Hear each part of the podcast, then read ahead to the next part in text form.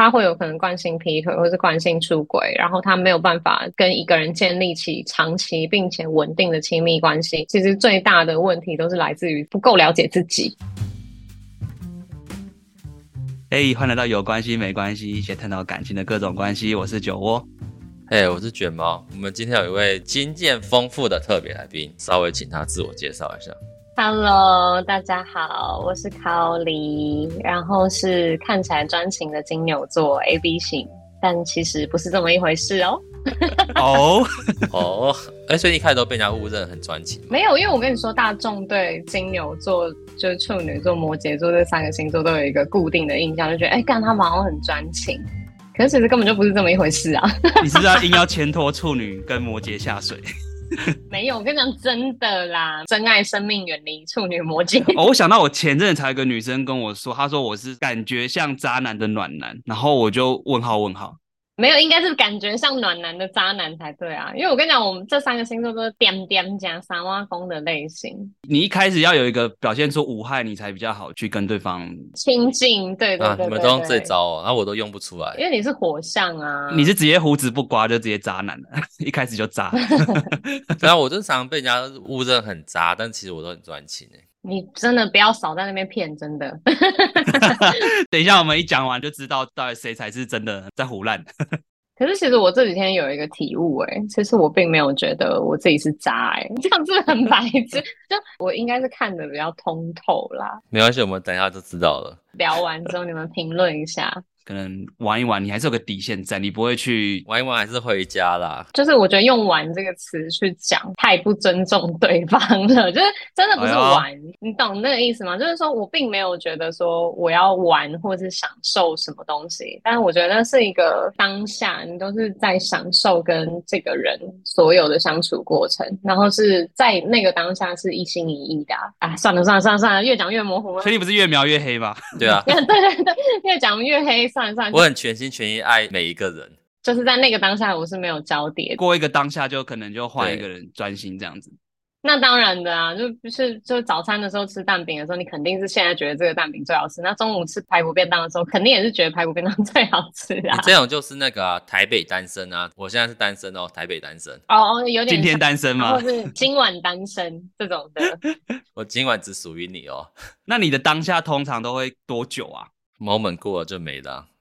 算热度吗？没有，我跟你们说，我那天看了，你们知道许常德吗？不知道哎、欸。反正我那天就看到他写了一篇文章，就在讲说，其实，在关系里面要求一方要忠诚，然后并且永远诚实不变心，这件事情是一个很违反常理的事情。然后我看了之后，我就觉得非常的有很有感触。然后刚刚就是问说当下会多久？其实我真的不知道会多久。哎，他就是一个你跟这个人相处的时候，你是全心全意喜欢他的吗？就是这样而已。但我想问你说，你当下全心喜欢那个人，但你还可以切换模式哦，可能回到你另外一半的时候，你还可以。用你原本的心情去面对他吗？说坦白话，其实是不行哎、欸，因为我跟你说，就是人一定是偏一边的嘛，肯定会有比较喜欢谁。嗯，但是我没有同时搞过很多个啦，就是最多两个，所以没那么渣的意思就是说两个等于还没那么渣，超过就是就很渣嘛。不是我哎、欸，你们身边没有吗？就是那种他可能同时有好多个那种。我遇过那种比较像是重叠，就是可能两三个有重叠，但是那个重叠的时间。比较像是没处理好，那只是过渡期。Oh. 但是别人看起来会觉得，哎、欸，你就是同时在批好几个人啊。只是真的了解，发现那个 moment 很短，他没处理好。没有，但我觉得我应该也是属于这种的、欸，就是真是重叠比较久而已。我帮你找台阶喽。对对，我有感觉到，因为我今天抱着一个来告解吗？来赎罪吗？没有，我是曾经被劈腿过，所以我也劈腿过别人，所以我觉得两方的立场我都完全能够理解。在我被劈腿的那个当下的时候，其实我有很多疑问，就是女生都会有嘛，就是你当第三者的时候，或者是你被劈腿，你是正宫的时候，你会有很多疑问。就是第一个问题是看为什么他要劈腿啊？然后第二个问题是，你在当小三的时候是，是他到底是不是真的爱我啊？他如果真的爱我的话，他为什么可以同时爱着两个人？在那个当时，其实我有很多这种心理的疑问。可是等到我真的遇到自己在做这个事情的时候，你知道，突然迎刃而解。所以我觉得这是功课，就是你必经的功课，为了要让你了解一些感情上的问题。但我想问一下，就是假设你现在又遇到了一样的状况，你还可以这么理性的去接受吗？嗯、比如说，可能你被劈，情绪上没办法，但是我觉得我的理智是可以接受的。被劈还是会有一种背叛感，就是还是会觉得有点不爽，就有一种被比下去的感觉。可是我觉得我最后是可以理解的。所以你不会因为说前面可能被劈腿这些经验，会让你想要、嗯。避免这个状况，还是你觉得没关系？就是发生了，你也我本来就是刚开始被就是劈腿的时候，然后我有一段时间就是一直觉得说，干我一定要找一个就是他会对我完全忠诚的那种男生，他会很乖。曾经有过这个幻想，就在那么刚好就找到下一个的时候，就换我劈腿了。那我就觉得哦，那我理解了为什么之前会被劈腿，然后我现在在做的这件事情，他当时可能是抱着什么样的想法？其实我觉得问题的中心点不在于。你执着去找那个对象不会劈腿，我觉得很多女生都会、欸，就是被劈了一次之后，她们就会觉得说啊干娘哎，不相信男人了，然后什么怎样怎样，然后一定要找一个很忠诚的人。可是你到最后你会发现，就是其实根本没有一个这样子的人。我觉得啦，我觉得，嗯，那就表示你可能一段时间就要换一个伴侣啊，那不是很好吗？看人嗯，因为我们之前有。会有访问到被批过的来宾，然后我们可以感觉到，就是这些经历有对他在之后的感情有产生影响，嗯、变成可能他在挑对象，他会特别注意要找一个人特别适合自己，或是他在经营感情上他会去更小心，或是他会去判断之类的。哎，没有，我真的很佛系哎，因为我发现一件事，好啊，你比如说你管很严，你看手机，你开定位好了，真的要批的人他就是会批，你就是没办法预防这件事情，难不成你要把他关在笼子里，让他不认识任何人吗？就不可能嘛，就是。你他有心要隐瞒你，有心要劈腿，啊，他一他就是要做这件事情，跟你做什么行为去约束他根本没有关系。我是比较就是 prefer 那种姜太公钓鱼的方式，就愿者上钩啊，就是你想留你就留。那、啊、你不想留的话，那也没关系，就是我会给他完全的自由啦，因为我其实觉得管人很累。其实这样想还蛮豁达的。那我问你们好了啦，如果你今天要劈腿的话，你女朋友管很严，对你有帮助吗？可是管很严其实比较好劈耶，他就比较没有其他疑虑了。你看，你看，是不是？这个前提是你已经不爱他了，这样子你就很好让他抓包。爱他就是不想让他受伤了，但其实你又想搞另外一个人。但如果你不爱他，你根本就连装都不会装啊。讲到说就是什么你爱他，不想让他受伤这件事情，其实我觉得劈腿的人他在一开始做这件事情的时候，他根本就没有想要伤害另外一个人，你懂那个意思吗？就是我不是为了要伤害他，或是不伤害他，我去劈腿。其实这是两码子事情，可以同时存在。但是我也不否认，就是说，一定是你跟原本的这个你有某一个部分没有获得满足，可能在心灵上，因为每个人都有缺点嘛，不可能有一个人是百分之百跟你完全 match 的。我是还没有遇到啦，因为每个人真的都不太一样。你只能说有些他接近百分之八十或九十，可是你始终会有那一块是没有办法被这个人所满足的地方嘛，然后就会很容易。被拥有这个百分之十的人吸引，嗯嗯，那也不代表说我不喜欢原本的。简单说就是你很贪心呐、啊，我全都要。对啦，小孩子在做选择呢。有些人会去批判的一个点是说，可能这个道理他也懂，可是他会觉得被吸引是一回事，嗯、但是你真的劈下去又是另一回事。就是你的理智跟成熟度能不能控制住自己的欲望？我也没有在合理化，就是我自己的行为，就这件事情其实还是不 OK 的，只是在我的视角里面，我会觉得那就是这样啊，及时行乐，YOLO，YOLO，你就是让它发生了，你没有去制止自己这样子，可以这么说哎、欸，其实我也是有曾经做过努力啊，就觉得啊真的不行这样子，他真的就原配真的对我很好，好吧，Let it go，放飞放飞，因为他其实是一个很微妙的心理状态，就是其实你越不可以，你越想做，你懂吗？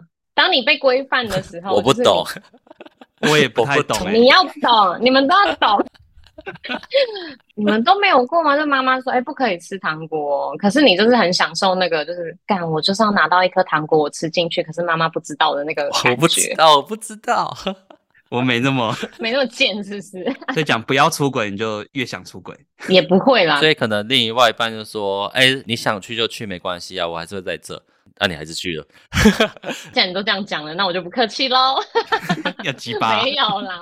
那你有什么很有趣的故事吗？经典案例对，我觉得有一个蛮经典的，但是那一次是我被批啦，觉得那个很像八点档的情节，就是跟我那时候的男朋友，然后我们一起去阳明山看夜景，刚好就是那天会在那边的饭店睡嘛，隔天早上起来退房十一点的时候走出去那个饭店门口嘛，就因为那天是一个有点微台风天，然后那又是阳明山，算是蛮偏僻的地方，附近没有什么东西，所以不太会有观光客，就是我就看到一个女生。神就是在风中，然后穿着一个白衣服，然后头发就是 很长，然后在先问下山有没有去收集？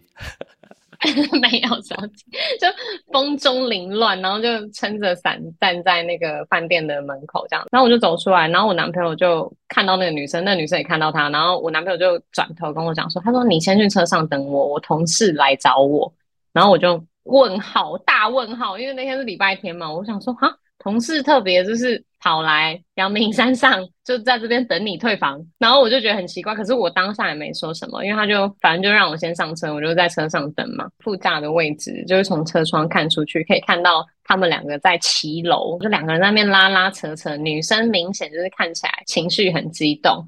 然后这个时候，其实我心里已经有大概百分之七八十觉得事情不单纯了。然后我就想说，等他上车再好好的聊。结果靠腰，他们两个直接给我聊超久，欸，诶直接聊了半个小时。然后重点是车子还没发动，你知道吗？妈的，我整个要闷死。对，然后又。下雨没办法开车窗，我就下车，然后跑去 seven，然后就刚好在 seven 的时候，他们两个也在里面，然后我就去结账，也没说什么，我就买了咖啡，我要走出去，就我一走出来，那个女生就冲上来，她就问我，就是说你跟他在一起吗？我说，嗯，对啊，我跟他在一起啊。他就听完这句话之后，他就整个大发疯，哎，seven eleven 里面，他就拿货架上面的糖果一直猛丢我当时的男朋友，丢糖果，店员也傻眼，当时的男朋友就走过来，我。就问了我男朋友说：“我说你跟他在一起吗？”他说：“没有，我们之前在一起，可是已经分手了。”然后这个时候，这个女生又爆炸，她说：“我们什么时候有分手？”状况实在是太混乱，然后又太丢脸了。然后我就直接问我那个时候男朋友：“我说，那我只问你一个问题，就是我们两个在一起的时候，你有没有跟他打炮？”嗯、那个男生就讲说：“有啊，干你就是劈腿了没？那你还在那边。”讲一堆屁话，然后我说好，那你们两个聊吧。然后结果我走到一半的时候，因为雨实在太大，旁边也没有任何就是大众运输，还叫不到计程车，又走回去 Seven Eleven，他们两个就在吵架嘛。然后我就说，哎、欸，不好意思，可以岔个话题吗？就等下可不可以载我下山？然后他们就，然后我那个男朋友就想说，好，那你你先去车上等我什么的。然后我就说，可是车子很闷，你可不可以先发车？要求很多哎、欸，笑死。那女生就是，她还走到后座。我说：“哎、欸，不用不用不用，副驾给你坐。”我们就要下山了嘛。然后在下山的途中，那女生还是一直哭，就问我说：“你还会再跟他在一起吗？你如果继续跟他在一起，他怎么对我，他还会怎么对你？”我说：“没有没有没有没有，你不要误会，我只是坐了一趟便车，我没有要就是再跟他在一起了。”回想整个故事，我觉得非常荒谬。然后我觉得荒谬的，那个人应该是我。怎么会就是被人家劈腿，然后还被人家载下车，然后还顺便安慰了就是小三？可是我觉得你少做一件事、欸，哎，什么事情？就是那些被剥下来糖果，你没有拿去结账。你 靠北，这低能啊！在后座吃当吃瓜群众。其实后续我跟那个男生，我们有好好的就是说再见。有没有先打一炮啊？有分手炮吗？没有，没有，没有，没有，没有，没有分手炮。就是我有好好的跟他说再见。哦，因为其实我们的关系是认识很久的朋友，我们在八年前有在一起过嘛，交往一阵子，然后最后分手。其实我们都一直是朋友啦，就是偶尔会聊天什么的。其实我是以朋友的角度来讲，我是欣赏他的。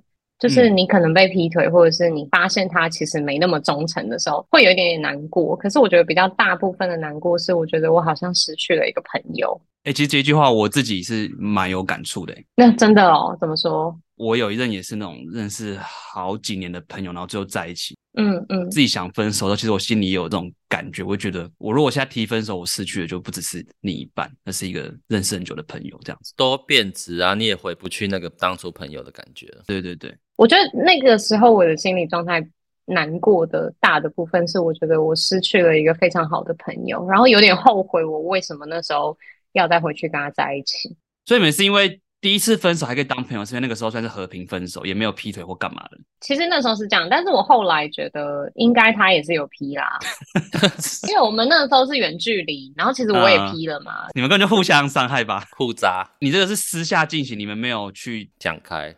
对对对，就私下进行，所以不知者就没差啊。所以在那个当下，对我来说是和平分手嘛，就是大家都有个底的啦。嗯哦，因为第二次等于就有点像是已经就摊开来了，所以你自己当下你的情绪你也很难再跟他当朋友了。虽然说我自己就是也是有劈腿这样子，但是我真的是有点没办法接受。你就骗好一点，你不要被我发现，你只要不要被我发现，就不自责就没差嘛。可是你只要被我发现了，我个性是那种我会一直去回想，其实他在那一天跟我说他工作要忙，搞不好他是去找那个女的打炮。哦，原来他那一天跟我说他在开会。但其实他那天其实是，你就会一直想到那些片段，你会没办法跟这个人，因为你也等于是有点被否定掉你们之前在相处的那些信任嘛。等于被打破了。如果他在一开始的时候就跟我说，其实我有一个对象，所以我可能会没办法常常陪你啊，或什么的，我就会觉得，哎，我可以理解。那个选择权就是在我身上嘛，就是我要或不要。如果他是用一种好像把你当成那个最特别的人去对你，可是你最后发现其实你不是那个最特别的人，我就是没办法哎。我觉得很多女生都会在乎这个就是最特别的感觉，或是唯一的这一种。你们不会吗？你越这样想，你越达不到期望，你就会越累啊，你就会对这段感情越失望啊。但你不会有这种想法吗？会希望成为那个最特别的人？当然是会啊，但是这是明知道是不可能的事情啊，很难诶。所以尽量不会去往那边想，因为这样想只会变成你沉浸在一个自己编织的谎言里面。哦。不是谎言，是理想里面，因为还是有可能达成的。因为我觉得我也是相同等这样想的，即便我出轨了，可是对我来说，你在这个 moment，你还是最特别的那个人啊。你就是很逢场作戏的类型啊。No，我是真心的，不许你这么说，不许你胡说。好，这个 moment 是真心的，演员都是演全套的啊，就连自己都骗这样子。没有这个。我在讲真的啦，因为我还没有自己劈腿之前，我被劈腿的时候，我就觉得说，靠，他根本就不是真的爱我，然后他就是真的爱我，他一定不会让我伤心，就是巴拉巴拉巴拉。可是反过来想，对方也可以这样觉得啊，表示你不是真的爱他们啊，所以刚才那个逢场作戏是合理的。嗯、呃，如果你这样讲的话，其实我最爱的是我自己啊，就是那个最特别的人是我，而不是他们。好，给过，可以吗？结案。这几天就有一个想法，我们把出轨这件事情，我们把它用一个非常科学的方式来解释的话，那你就会觉得好像有点合理。因为你们知道，就是谈恋爱这件事情，就是你在跟这个人接触的时候，会有一个东西叫多巴胺会分泌嘛？嗯。多巴胺这个东西，其实它不是只有在跟你喜欢的人相处的时候，它才会分泌。还有一个情况就是我们在购物的时候，因为你很想要这个东西嘛。可是你知道那个多巴胺它喷发最多的时候，是你卡刷下去的那一刹那，就是我很想要这双鞋子，我在刷卡的那一刹那，我的多巴胺就喷完了。然后等到我拿到那双鞋子的时候，多巴胺就不会再分泌了。它是一个。直线往下走的一个情况，生理现象啦。其实谈恋爱也是啊，就是说我在跟这个人相处的时候，那个很美妙，然后就是有很多粉红色泡泡，然后多巴胺一直喷的时候，是在我刚开始认识这个人，就是所谓的热恋期的时候。之后他是不会再分泌的啊。这么残忍吗？不是说要为了这个生理现象去合理化所谓出轨的这个情形，因为感情其实包含很多东西，就两个人一起经历了什么，然后责任感嘛，你们。共同生活累积了很多回忆，这些东西都是比多巴胺还要来得更美好的东西。嗯，有些人就是像我，就是会 克制不住吗？我们对于多巴胺喷发的这个状况是有一点点上瘾的，因为你会渴望这个东西，你体验过，你知道这种感觉很美好，所以当这种情况再度来临的时候，你会很难克制住。好啦，简单的来讲就是我自制力比较差啦。好啦，我简单讲就是一次成主顾啦，会上瘾。我觉得我讲的这个是蛮真实的、欸，你们自己去回想你们自己的感情状态，你不觉得你在最喜欢那个人的时候，是你不知道他是不是还很喜欢你，然后你们还没有确认关系，在那个有点甜的暧昧的时候，你会很特别觉得很开心吗？对，你就是那个多巴胺恋人嘛。没有，可是你们不懂吗？你享受这个过程，可是如果当一旦一段关系定下来之后，会缺乏新鲜感。多巴胺讲明来就是新鲜感啦。就这个人已经没办法再让你有更多的刺激，他已经就被你看透透了，你就对他没有兴趣了。真的是这样子啊，就很贱呐、啊。但是，嗯，就是在这段漂泊的时间，然后最近就是因为你迈入到三十这个阶段，就是会有很多别的想法嘛，然后也比较了解自己了。然后我就觉得说，好，那我想要去克制这个东西。让它不要发生，我试试看去接受这个状态好了。就是说，我去找了一个，就是我现在男朋友嘛，他就是一个呃很稳定，但是他很无聊，可是他给我非常多的安全感，就是他不是那种很 typical，就是很危险的那种 type。可是我想问一下，就是你像这种很稳定、很安全感，另外一半对他还有很多性欲吗？他没有这么让你容易喷发多巴胺？就没有啊，就会变得很像就是 routine 啊。例行公事，就是你们没有激情了啦。因为感情其实有很多个阶段嘛。就是如果以心理学的角度来讲，就一开始会有激情，激情的成分占比较重。嗯。可是后面慢慢的会，因为你跟这个人相处，他会有不同的爱的成分会存在。那其实不同爱的成分存在是有的，就是因为我们经历了很多嘛，那还是会有累积。可是你对这个人没有身体上的吸引力了，有可能就是因为他就是一直停在那边，他没有去改变。可能或者他有些人就是习惯一个固定的模式，他并没有要去追求新的一些花样或者是变化这样子。刚好像有人跟我说，我是一个很贪心的人嘛，就是真的诶，我就是啊。这个世界上就是这样子，就是你如果挑了一个很安全感，然后很稳定的人，你就没办法要求他同时又要有趣又要变化多。嗯，这两个特质是抵触的。一个很有趣跟一个变化很多的人，他很容易被很多外在的事情吸引，然后他会想要去尝试。所以简单来讲，他就是会比较没有那么多给你的安全感。我觉得这是一种选择，你没办法每一种都要。接受了那个安稳跟安定的选择，可是没办法，我的身体跟心理都还是很怀念那个很多变化、很刺激的感觉。可是反过来讲，因为你的心就是很不定，追求变化那种人，但是对你的另外一半来讲，说，哎，你就是会让他一直喷发多巴胺，所以让他非常稳定。对。这种人应该就是互相找很变化，然后一直很前进的人，你们就会一直互相吸引对方，你们就会一直互相稳定。哎、欸，至今还会遇到这种人呢？应该说遇到这种人，他又可以不劈腿的，又可以长期交往的，应该很难。对对对，你们两个互相够好，你们互相够前进。就不会想劈腿了，就没有其他选择了。可能他每一个阶段都会让我看到一个新的，或是更有趣的他，我就会觉得，哎干，好像对他的那种热情又燃起来了。因为我很害怕变成就是固定的 pattern，打电话，然后就哦视讯，然后宝宝晚安，然后隔天又是每天都这样。其实我觉得很烦，因为我是一个就是我连工作都没办法接受这样子的人，我喜欢有一直有挑战。因为我看到一个文章研究说，为什么会腻啊？为什么会花心啊？大部分因为台湾女生都是在等别人追，然后你也只能从追的人去选一个自己喜欢的。哦，就等于我们是比较被动就对了。就可能追根究底来说，你一开始就是没这么喜欢这个人。哦，当时哦有你更喜欢的，或者说。你交往之后有一个更喜欢或者你的菜手来追你，就很容易被别人吸引走。哎、欸，我觉得这个论点成立耶，因为我就是一个不甘寂寞的人呐、啊。我的朋友都说，就是我不是在被追的路上搞暧昧的路上，不然就是在交往的路上，不然就是分手又在搞暧昧的路上，没有断过。这个月聚会的时候就说，哎、欸、呀，上次那个怎样？我说没有啊。然后说啊，你现在说就是有下一个啊。然后我刚好也有看另外一篇文章，就在讲说。那在一起久真的会没有欲望吗？就是你刚才不是有讲说 routine 吗？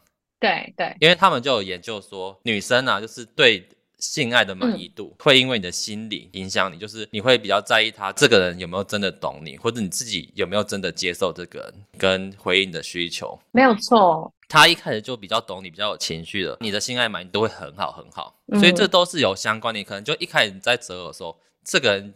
比较没有 match 到你，所以你可能一开始多巴胺维持就会盖过这个问题，但是久了多巴胺消失了，这个问题就会显现出来，你就会觉得说，哦，这个人好像就没这么吸引我，就没有这么高兴，没有这么快乐，所以你才会一开始就会往外找。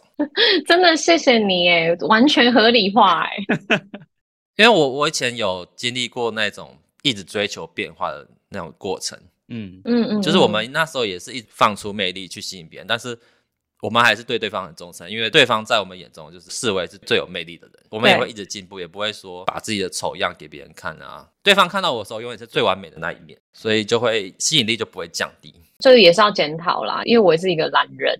就是交往久了之后就会变得很懒，然后会给自己找很多借口这样子。但是我觉得你刚讲的一个论点，我觉得非常好。我觉得就是因为我一直不断的就这一批追求者里面挑一个我比较喜欢的，我并没有去遇到他可能各方面我都觉得很 match 的人在跟他交往，就是没办法单身啊。有多不安来先列一下。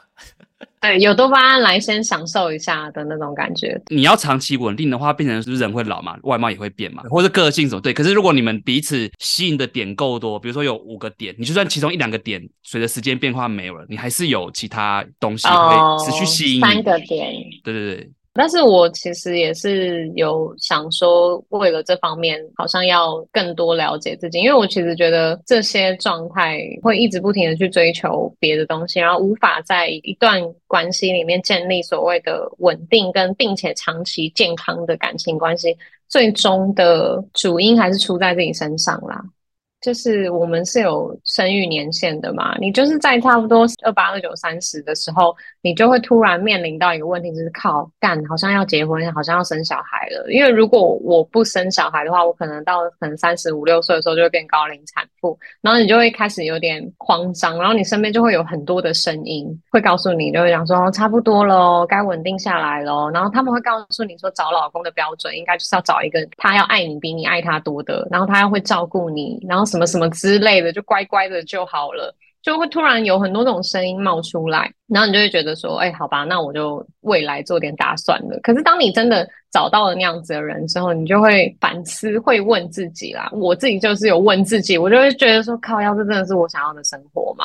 我听卡奥里觉得。你的行为模式很依靠你的生理或是心理的直觉。对，我是感性大于理性的人，没错。所以我才说，说不定你生完小孩，你你这个生理结构，你身体改变了，就会影响到你的大脑的行为模式。我也不可能因为为了想要知道，哎，是不是他妈的会改变，然后我就立马就生个小孩。我只是给个希望而已。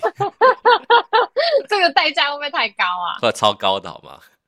酒窝，你有出轨过吗？或者说你有类似的经验吗？但我不知道这样算不算精神出轨。我觉得还好，可是我朋友觉得你可能有那个倾向。呃，我在交往途中有跟一个女生聊的算蛮好的吧，然后我们就每天一直聊，一直聊，一直聊。然后有一天，我那时候的女朋友看我的手机，然后就看到我们的对话记录，然后她整个就是爆炸了。她就说我们的对话很暧昧，大概意思就是说她觉得我，我是不是想干嘛或什么的。那你有没有？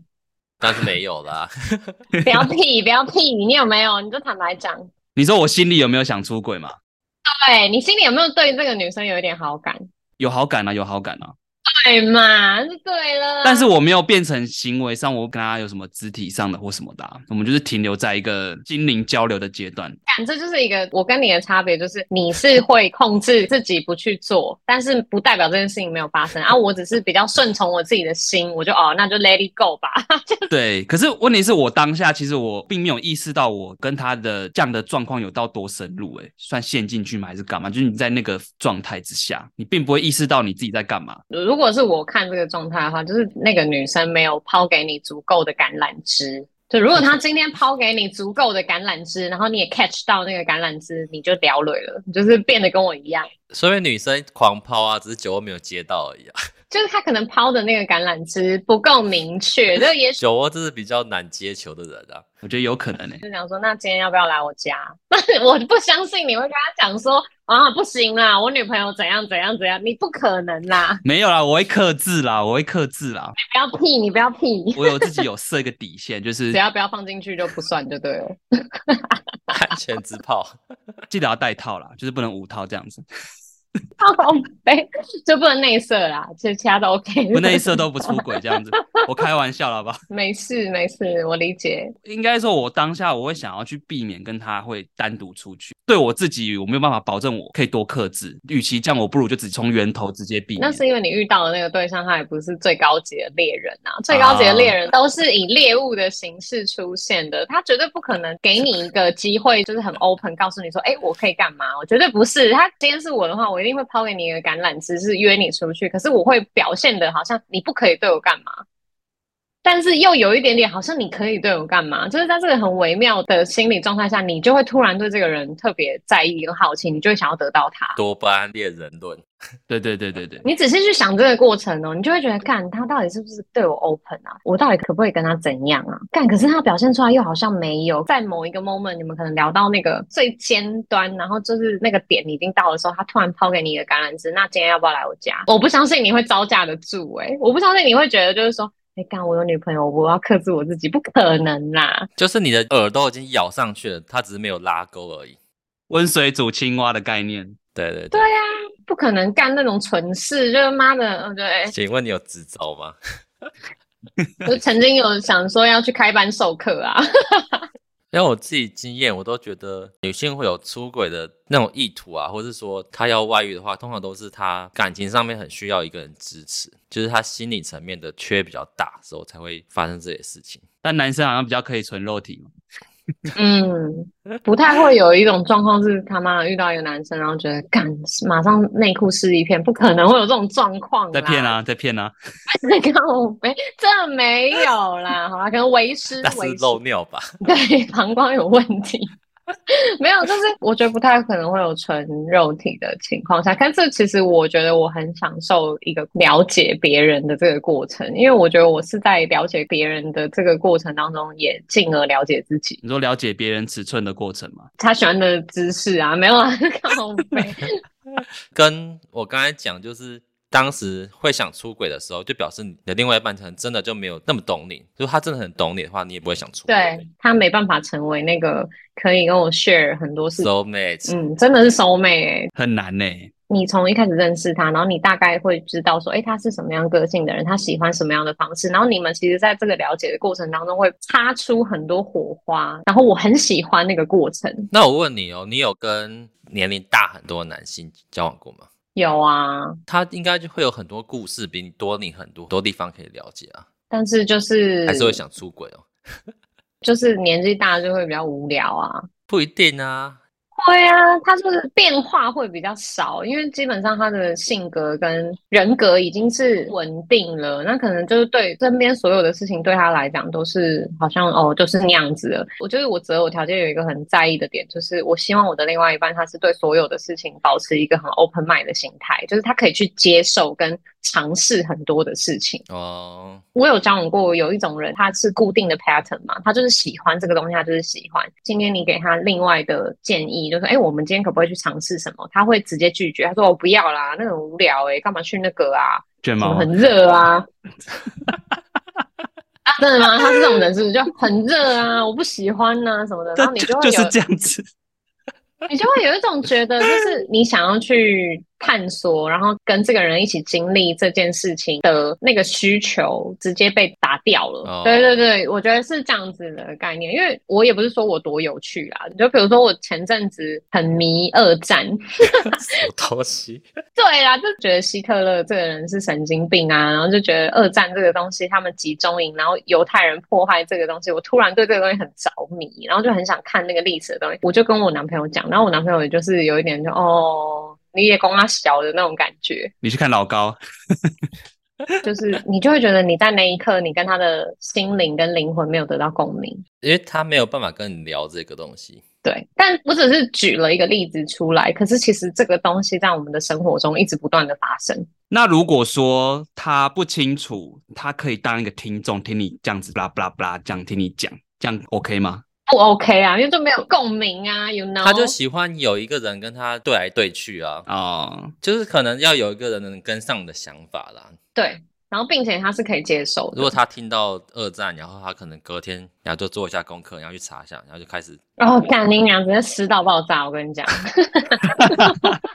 以前约会自己蛮常去电影院的，然后为什么可以摸来摸去？是不是？不是不是，让人家撕吗？也也可以啊。没有，就是去电影院，我们看完那个剧情之后，然后我们就会很兴奋在讨论剧情。但是有些人可能看完就哦好爽啊，好跟好看，那种人我就觉得哦，我就很对，你就会觉得你跟他的灵魂高度不一样。因为我我有听有些女生，她们就是觉得说，因为很多人就是觉得哦，有一个可以跟他谈就好了，嗯，就是已经把低标往下调了。不行哎、欸，就你还是会觉得心里有一块东西没有被满足到。哦，你想聊二战，你就去找二战的朋友聊。对啊。然后如果你想聊什么祖父悖论，你去找那的聊这样子。啊，这样就是跟这些人聊，你就会跟他建立起 match，然后就会不自觉就聊了啊，你就会觉得哎，干他这块可以跟我聊哎，然后多巴胺就会开始喷。这样子你就会聊了了吗？我想问说，就是那如果像你以前你碰到那一种可能会让你想出轨的，然后当你想要下定决心制止他的时候，我想知道那个心态是怎么样的。就是一个补偿心态啊，因为就是你的正宫，其实他真的没有不好啊。哦。Uh... 你挑不出他不好的地方，然后并且这种出轨的感觉，就出轨的人其实是快乐跟痛苦一直并存的嘛。但是这种感觉又蛮刺激的，那你又会就是有点没自制力嘛。那所以你在某一个 moment 的时候，你也会觉得说。啊，我真的不要再这样子了，什么什么的，你就会有一瞬间你的理智会跳出来啊。以前我们听到那种补偿心态，可能比较有点像是，比如说男生出轨好了，他已经出轨了哦，嗯，他回去之后，他就会对他另外一半特别好，这是他的补偿心态。我倒没有哎、欸，因为这个听起来像是你比较是积极，就是你因为这样你不想要去伤害他，你就终止这一段，你就把它斩掉了。还是有爱的成分啊，就是跟正宫，因为如果真的是完全没有爱的话，早就分手了。可是就是因为你还是很爱他啊。就是它是并存的，嗯哼哼。我之前碰到都是女生出轨，大部分都是像卡奥伊这样聊聊聊聊对方现任有一些缺失，或是有一些需求没办法满足，然后他可能就从我这边想找到慰藉，或者说有一些女女性就是想要跟我试试看，试完之后还愿不愿意继续留在他现任那边，嗯。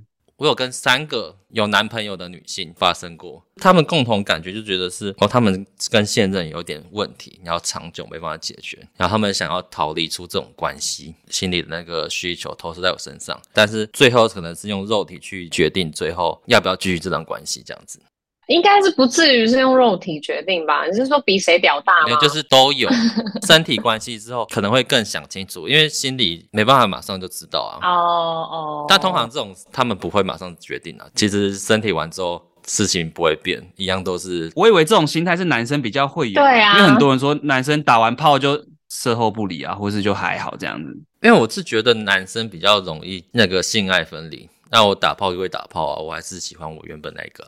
不一定要有喜欢的成分，嗯，我是说女性哦，可能肉体接触之后，我就把心全部交给你了，然后他们可能要察觉自己到底没有把心交给另外一个，所以才做这件事情嘛，对不对？就是用肉体去评断嘛。这样子之后，通常都会藕断丝连，然后都分不清楚，会交杂在一起啊。要很久很久之后，他们才会有个下定决心，或者说某一个人突然说：“哎，我们不能继续再这样子。”因为听起来这样比你比较像是一个像过客一样的存在。你自己当下你是有想要跟他们发展成一个正式关系吗？你有晕吗？有一个是一开始没有，但是我后来也是，因为我那时候是单身，然后就是他原本跟他的现任就是有一些问题，然后久了之后，我可能想说不能这样子，那要他做一个决定。那时候就是他没办法做决定了，时间差不多了，我不能继续再这样下去。那一段时间我就离开了。然后有几个是哦，我真的是当炮友这样子。就是你自己可以处理好你自己的心态，你不会说就是迷失或者是没办法马上处理，一定会想说，哎，那我现在是要怎么办？但是有会过一段时间之后，我就会下船啊之类，或者说有一个我真的晕蛮久，他就是因为他跟他男朋友吵架。然后再想要不要分手，所以才跑来找我，然后我们就发生关系。但那一段我就觉得会蛮受伤，也蛮难过。然后那件事也没有做得很好，因为可能心理因素影响。是怎样个影响法比较快，还是说怎样？我知道，就是他就是心里就是有别人啦，就他心里都在想到他没有，然后跑来跟我做这件事，我就觉得很不是滋味的感觉啊。真的有放真心进去，你不想要只当炮友这样子？对对对。啊，我很好奇耶，啊，男生可以察觉得出来，就是在做的时候，另外一半是有没有全心全意投入这件事情吗？我觉得还是要看经验诶，以前可能没办法，但是我觉得现在可以啦，我现在可以。哦，真的哦。但可能遇到一个更高端的，我可能就不行。哦，哦，我以为你这个状态是基于你当下的你们两个相处的模式，所以你很清楚他并没有把你放在很心上，但他还跑来找你打炮，所以你就是觉得说你只在配合他，或是你就是好吧，那就来打一炮这样子。有可能是因为就在做的当下，我可能没有意识到他心没有在我身上哦，做完的时候才觉得，哎、欸，怎么很空虚啊，或是说就心里很不好受啦。那你蛮特别的哎，还好要打炮的时候，我也是可以肉体分开啊。就是你真的喜欢他，啊，我觉得。对对对，比较贪心，我是追求身心合一的。对，这我就是一个贪心的人，我就是一直不停的在追求身心合一。当我觉得这个人没办法就是满足我心里的某一个层面的需求的时候，你就会没办法在肉体上面跟他身心合一。应该是你们也没有去修正你们的心理问题，所以你们就一直没办法身心合一。很多百分之九十去做婚姻咨商的人，他们其实是在他们的婚姻过程里面，他们并没有察觉到任何问题的，相处就是也 OK，就什么都 OK。可是你就是发现你可能某一个状态跟这个人关系是有一点变化的，可是你说不出来哪里有问题，就不是这个人的错，也不是你的错，但是你知道那个爱已经有点不太一样了，就是发生了。还就你们两个就是没那么适合啊，就是一开始可能就不对，这个人就是不对。我就想到你没有看过《恋夏五百日》啊？哦，超好看的哎！就是你就是那个女主角啊？哦是 Zoe 是不是？她不是跟那个男主角谈恋爱很好，一切都很好，什么事都看起来非常棒。然后他不就突然起来，然后就跟他分手。之后男主角跑去问他，哎，那时候你为什么要分手？然后他就说，哦，就是发生了。男主角听不懂，他说，哦，我起来就知道你就不是那个人了，就他觉得一切都不对了。但是其实大部分的乡民们都是骂周围就是个贱人啊、渣女啊什么的。但是我没办法否认，就是说我是 bitch 这件事情嘛，因为我确实在做一个不符合大众规范跟标准的事情，可是他真的没那么简单，不是只是说哦干我就是他妈的很性感，就是每次都想要找不同的男人打炮这件事情，就真的不是这个状态，你懂吗？就是说他其实有很多心灵层面的东西，那我觉得我还在找啦，我还在了解自己的这个过程，我还不知道我自己到底想要的是什么。我觉得这个很重要。我觉得你自己讲出你自己的关键点。我觉得不只是女生诶、欸，男生也是一样。就是说，他会有可能惯性劈腿，或是惯性出轨，然后他没有办法跟一个人建立起长期并且稳定的亲密关系。其实最大的问题都是来自于不够了解自己。你对于感情这一块，你不太了解你自己到底真正想要的是什么。因为你不了解你自己，所以你也无法告诉你的另外一半你真正的需求是什么。那他当然没办法满足你啊。所以你只从别人身上就是一直去试，然后这个人可能跟我聊得不错，然后但他可能会理解我需要什么，但你你也不确定，所以你只能一直去试试看。嗯，对，但是你还是在挣扎嘛，就是理性跟感性还是在挣扎。可是其实你去问问你自己心里，其实我已经知道答案啦。就是早在我被另外一个人吸引的时候，我就已经知道，哦，这个人他已经不是我那么喜欢的人了。对，你要之后跟他疯狂做爱之后，你才可以决定要不要继续跟他在一起。可能没办法疯狂做了吧？男生没办法，他可能进来第一下就可能知道了吧？好惨啊！我想问一下，你交往最久的是时间是多长？两年，那那个两年分手也是因为类似的状况吗？还是是因为劈腿？没有没有没有，那是他跟我提分手的啊。所以如果他没有提，你们是有可能再继续交往下去的吗？对对，但是我没办法保证，就是说，因为那个两年的状况，其实是我们有点聚少离多。我们真正相处的时间，其实大概可能只有个一年左右吧。所以你了解这个人的过程变得很长，不会那么迅速的摸透这个人。所以你适合远距离恋爱吗？小别胜新欢就是这样子啊。嗯，其实是哎、欸，网公网婆只有网剧的时候才会看到。就是我很需要有自己的空间，然后我很讨厌 routine 嘛，所以你最好不要让我知道你每天都在干嘛。姿势也要换，对，真的这是要还呢，真的啦。我知道为什么你出轨的原因，就是总归也觉得对方不有趣，没有那么容易跟你一起变来变去。对，但是现在的问题点就是，觉得我应该要学着去接受，就是有趣跟稳定这两个东西，它本来就不能并存。那我就必须要在这个部分做出选择，就是我到底要追求有趣，还是我要追求所谓的稳定跟安稳？你不能追求稳定有趣吗？没有这种人啊！你说稳定的保持有趣吗？对啊，你就去找一个连自己都不知道他自己想要什么的人，他就会有趣又稳定了。想讲干话，你要不要道歉？你你要不要听听看你自己在说什么？人生本来就是一个不断的取舍，然后一个不断的选择的过程，但它没有所谓的对与错，它只是说在这个当下你比较需要什么样的东西，然后你去顺从你的心去选择了。因为我刚好今年是三十一岁嘛，其实有点焦虑，就是其实对婚姻这个东西，还有我未来要不要生小孩这件事情，真的试了之后，你就发现想做的事情还很多，你们就约好。两年后我们就结婚生子，嗯、然后这两年你们就自由的去玩。你能接受吗？我有个朋友的朋友，可能女生觉得哦，交往好久，她还想玩，嗯嗯，但是她也没有真的想要出轨跟别的男生干嘛干嘛，她就觉得不想被绑到那么久，然后结果他们就分开一年，一年之后男生就很认真的追求她回来，之后就结婚生子。如果对方也刚好是处在这个阶段，他也觉得他想要再多试试看，那我觉得 OK，那可能两年后我们再说嘛。他们没有讲好说一定要怎样，或是说他们两个在这一年之中也没有跟别人搞在一起，都没有这样子，那就不行啊。我觉得是他追求的东西不一样，他追求的可能是他的生活，他不想要一成不变。但是感情这一块他是 OK 的，可能要讲好说，你是一个我可以结婚生子的对象，但是不是现在，就是可能两三年后有缘的话可以再 相会。你要听刚才讲什么？靠呗，不然就先结婚嘛。你前面才说又没有说一定要怎么样，然后现在又说没有，我我那个是真实事例，卡位这个不一样。我们现在换一个角度好了，如果今天有一个女生这样跟你讲，你能接受吗？你这个乔瑟夫。对啊，那不是一样道理吗？神经病哦！而且我是不做承诺的人，因为我不一定可以做到。因为就是很多人不是都想问男生说啊，你会爱我多久？你会不会爱我一辈子？什么之类的这种屁话，我从来不问。可是如果有人问我的话，我就会说我现在很爱你，就现在这个当下是真的很爱你。可是我没办法保证我可以一直不变。啊，你好渣哦！不是啊，这样哪有很渣？我们只是在讲一个很残酷的事实。难不成就是你说了哦会啊，我会爱你一辈子，然后你最后做不到？我觉得没有比较好诶。一般说你这样，如果今天换男生对女生讲，我现在很爱你这句话，女生拿去跟她的姐妹掏讲，那个男生一定被泡爆。对啊，有时候我就会不知道到底要迎合女生想听的。